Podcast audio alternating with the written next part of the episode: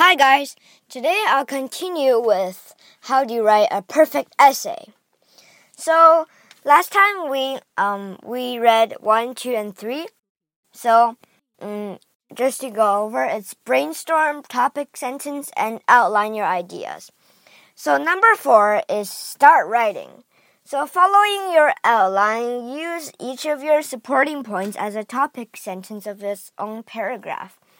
Use words to get your ideas um, across to the reader. Um, let's see.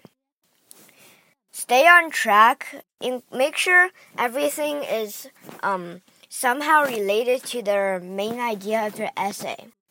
So that's uh, four. And five is a short one, so wrap it up. Um, finish your essay. Just mm, like finish it with a conclusion that summarizes your entire essay and your main idea. So, yeah. Number six is proofread and revise. Check check for errors in spelling, capitalization, um, like so capitals, punctuation, and grammar. So you have to look for ways to make it um, understandable, clear, and interesting uh, use adjectives um, like uh, good adjectives of, uh, when possible.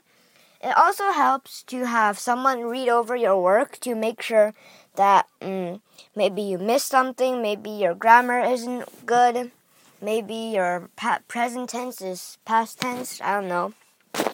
Repeat repeat this um, revision process uh, two times, I would say, to make your final draft as good as you can. So now these are the six steps brainstorm, topic sentence, outline, write, wrap it up, and proofread.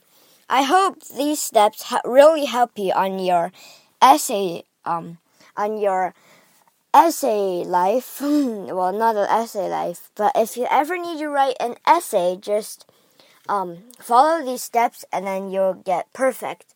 Unless you don't really follow these steps or you do these steps wrong. So, bye bye. Hope this helps.